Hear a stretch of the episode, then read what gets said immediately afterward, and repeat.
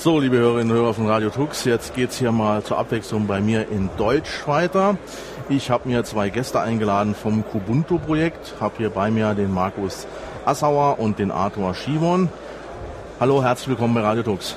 Hi. Äh, bevor wir vielleicht anfangen, ähm, so richtig blicke ich bei Ubuntu irgendwo jetzt nicht mehr durch. Also Ubuntu, Kubuntu, demnächst noch Lubuntu. Äh, machen wir jetzt für jeden Desktop ein eigenes Ubuntu oder wo wird diese Reise hingehen? Wo wird diese Reise hingehen? Ähm, grundsätzlich äh, kann man so sagen, ähm, gibt es mit Ubuntu eben ähm, die Hauptversion ähm, mit dem GNOME Desktop, der von äh, Canonical vorgegeben wird, ähm, der auch das Hauptprodukt ist. Und mit Kubuntu haben wir äh, die offizielle Variante äh, mit dem KDE Desktop, die auch offiziell unterstützt wird. Es gibt ja auch den ähm, äh, kommerziellen Support dafür.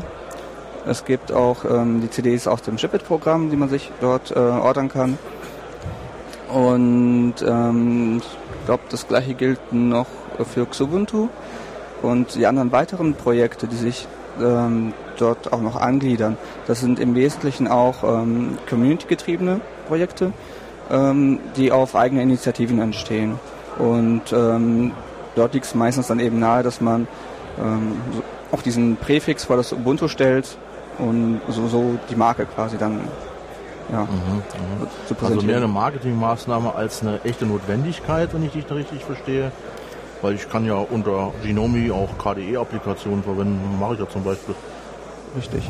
Ähm, wie gesagt, das äh, liegt zum einen darin, um zu zeigen, ähm, wir basieren eben auf Ubuntu, wir haben dasselbe Grundsystem und wir haben eben noch weiteren, den weiteren Desktop da. Mhm, mh, also das ist, das stellt die Kombination dar. Mhm. Ist das nicht irgendwann, sagen wir mal, unübersichtlich, dass ich da den Überblick verliere?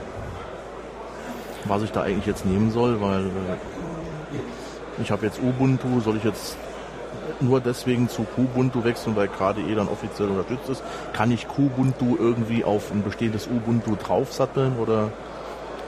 Richtig, das geht. Ähm, man sollte am besten natürlich das nehmen, was einem am meisten liegt oder für die entsprechenden Voraussetzungen. Ähm, da die Systeme, die genannten Versionen alle dasselbe Grundsystem haben, ist es auch stets möglich, auf ein installiertes Ubuntu den KDE-Desktop noch nachzuinstallieren. Da gibt es äh, die Meta-Pakete, äh, Kubuntu Desktop zum Beispiel in dem Fall, äh, die kann man sich nachinstallieren. Da werden ähm, der KDE-Desktop und äh, die Kubuntu-Einstellungen ähm, dann installiert und man kann im Login-Screen, ähm, GDM oder KDM, je nachdem, ähm, auswählen, welche Sitzung dann gestartet werden soll. Mhm, mh. Aber das ist ja jetzt nichts wesentlich Neues. Das, das habe ich bei Debian schon vor Jahren gemacht dass ich dachte, okay, starten wir mal diesen Desktop und mal diesen Desktop, schauen wir das an, schauen wir das an. Äh, was ist jetzt der eigentliche Grund, warum sollte ich gegebenenfalls von Ubuntu auf Kubuntu wechseln? Gibt es da irgendeinen Vorteil davon? dass ich sagen kann, okay, es läuft da was besser oder ich habe da gewisse Vorteile, was Hardwareerkennung angeht. Oder worin liegt jetzt der Vorteil, außer dass ich dann sagen kann, okay, ich habe mich für KDE entschieden. Ich hätte jetzt gern halt eben die Version, die KDE als Desktop-Umgebung am besten unterstützt. Ja.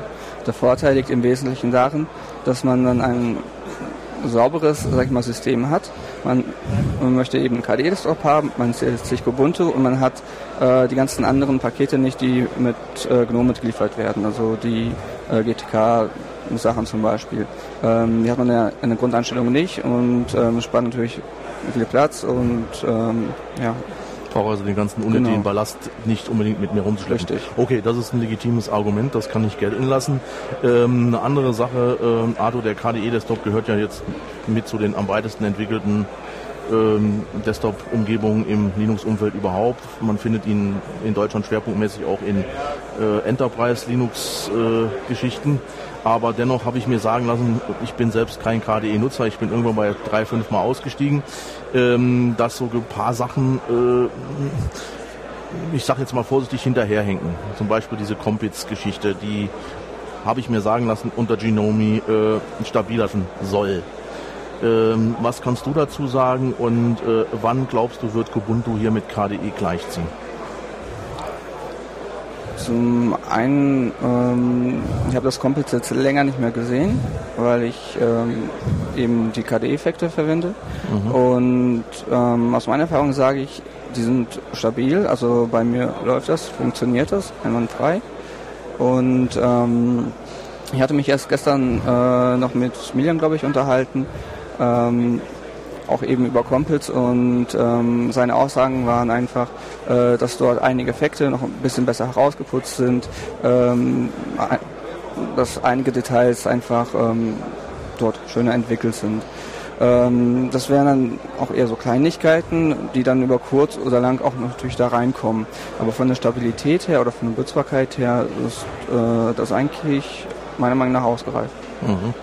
Okay, anderes Thema, ähm, diese Compiz-Geschichten oder auch hüpfende Desktops bei KDE und diese ganzen lustigen Effekte. Okay, schön und gut, sieht interessant aus, ähm, aber so wirklich brauchen zum Arbeiten tue ich es ja nicht. Während ein anderes ähm, Thema wie zum Beispiel Hardwareerkennung natürlich schon äh, eine Rolle spielt. Ich denke jetzt speziell an Themen wie UMTS-Karten, da habe ich schon meine Kämpfe mit ausgestanden und äh, leider Gottes äh, bis auf ein Tool eines Providers nichts wirklich Gutes gefunden.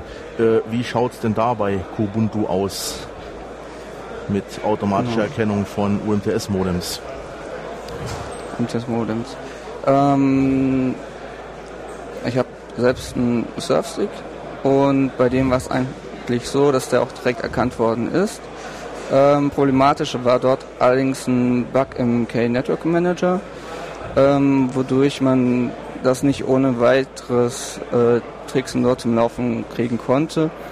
Ähm, da ist einfach die einfachste Methode, den Network Manager von GNOME zu verwenden. Mhm. Ähm, dann funktioniert das auch. Die Hardwareerkennung selbst ist, äh, wie gesagt, bei Ubuntu und Kubuntu im Prinzip identisch. Ist identisch. Aber der Network Manager, der scheint ja doch noch ein paar Kinderkrankheiten zu haben. So wie sich das, das richtig das anhört. Äh, an ihm wurde ja auch sehr lang, sehr viel gearbeitet, auch ähm, ich glaube zweimal neu geschrieben, das Ganze. Mhm. Mhm. Ähm, von daher braucht er nur ein bisschen. Inzwischen ist es eigentlich, oder geht es eigentlich in den meisten Bereichen. Also WLAN sollte es kein Problem darstellen, äh, auf Festnetzverbindung auch nicht. Und ähm, ja, mit dem UMTS-Modem, ich denke, das ist jetzt äh, dürfte auch bald wieder gefixt sein. Mhm. Woran liegt das deiner Meinung nach?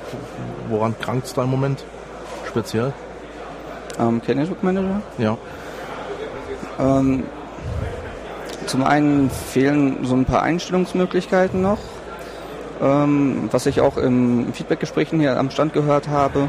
Ähm, zum anderen noch ein bisschen die Usability könnte man dann noch erhöhen. Also ähm, ganze Menü oder den ganzen Anwendungsbereich. Ähm, ja, das sind dann einfach ähm, Sachen, aber die das Polishing, also das die Verfeinerung dessen mhm, mhm. und es kommt dann über die nächsten, nächste Zeit. Also mehr oder weniger das Feintuning, wo genau. dann noch die letzten Falten rausgebügelt werden müssen. Okay, sowas kann natürlich dauern, ist ganz klar. Äh, bis wann denkst du, habt ihr das im Griff? Ja, gute Frage. Ähm, Dafür bin ich hier. Sehr gut. Ähm, ich habe mir noch nicht angeschaut, wie der Statusgrad in äh, KDE 4.5 ist. Da ist ja neulich die Beta 2 veröffentlicht worden.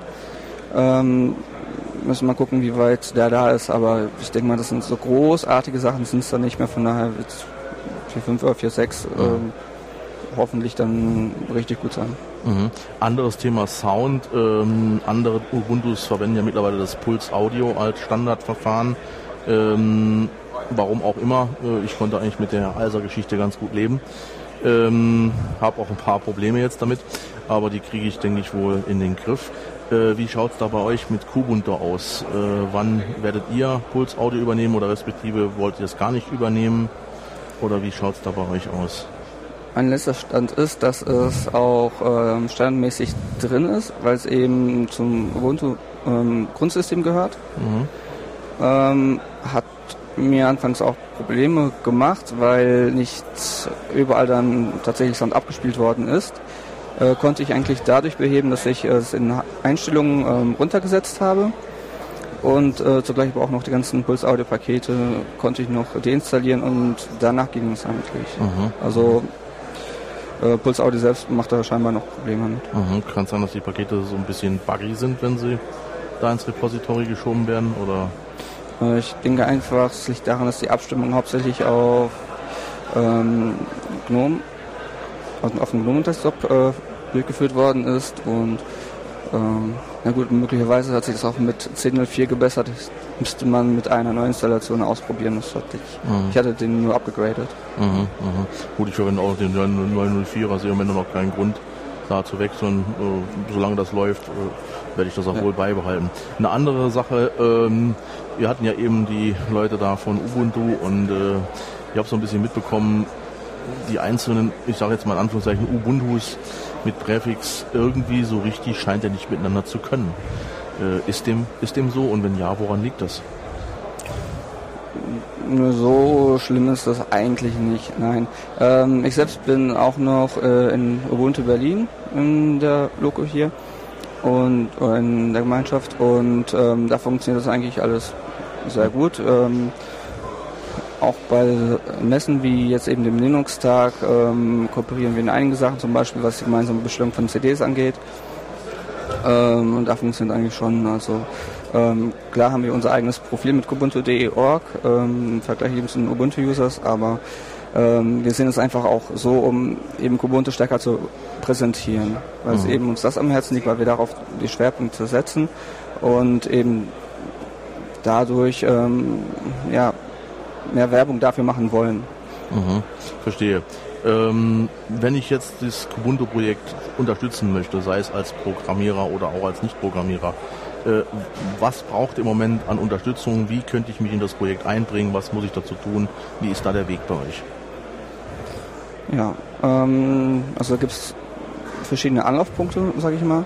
Äh, Wenn es direkt um Programmierarbeit geht, dann kann man sich am besten im IRC in äh, den Kanal Kubuntu-Devil ähm, betreten und dort einfach mal schreien, sagen, ähm, ich bin hier, möchte helfen. Unter, unter Freenode oder wo? Genau, unter Freenode, Freenode genau. Mhm.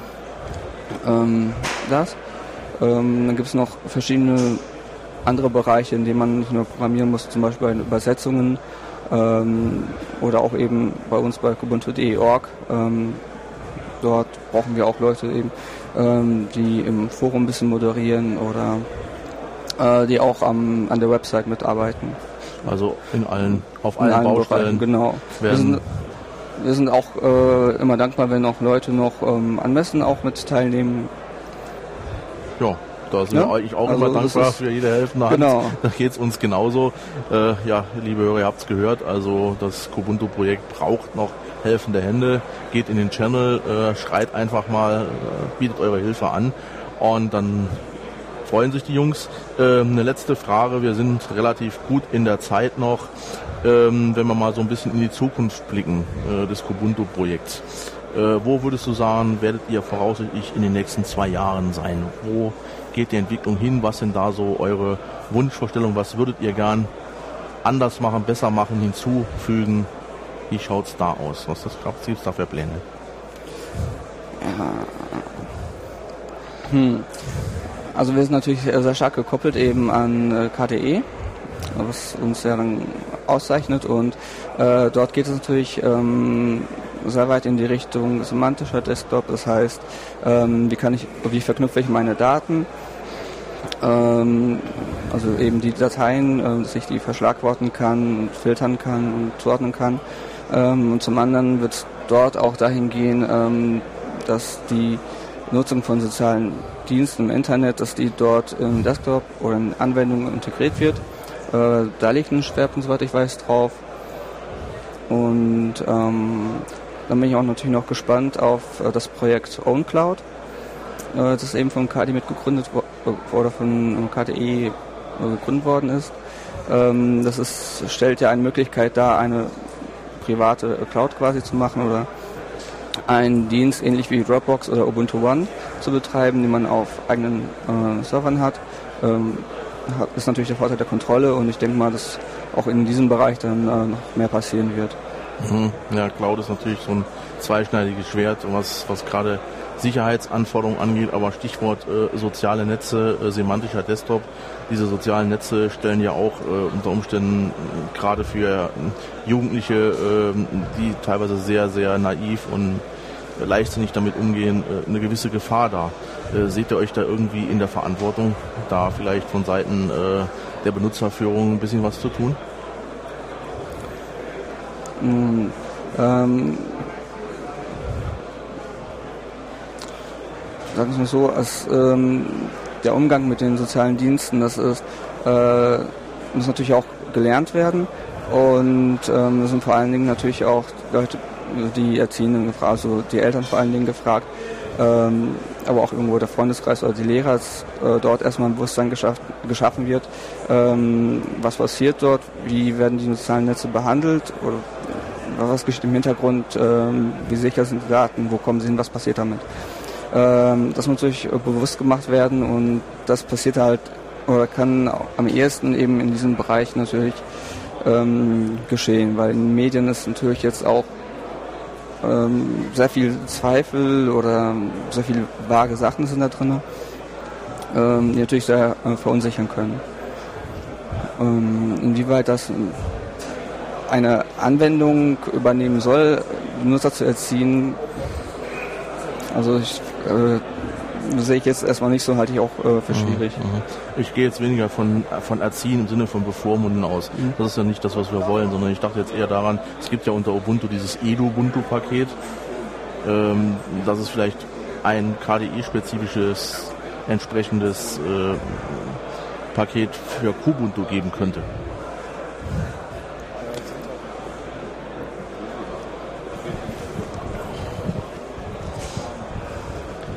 Das Edubuntu-Paket basiert ja zum Teil auf Paketen aus dem KDE-Projekt, mhm. aus dem KDE Edu-Paket halt, mhm.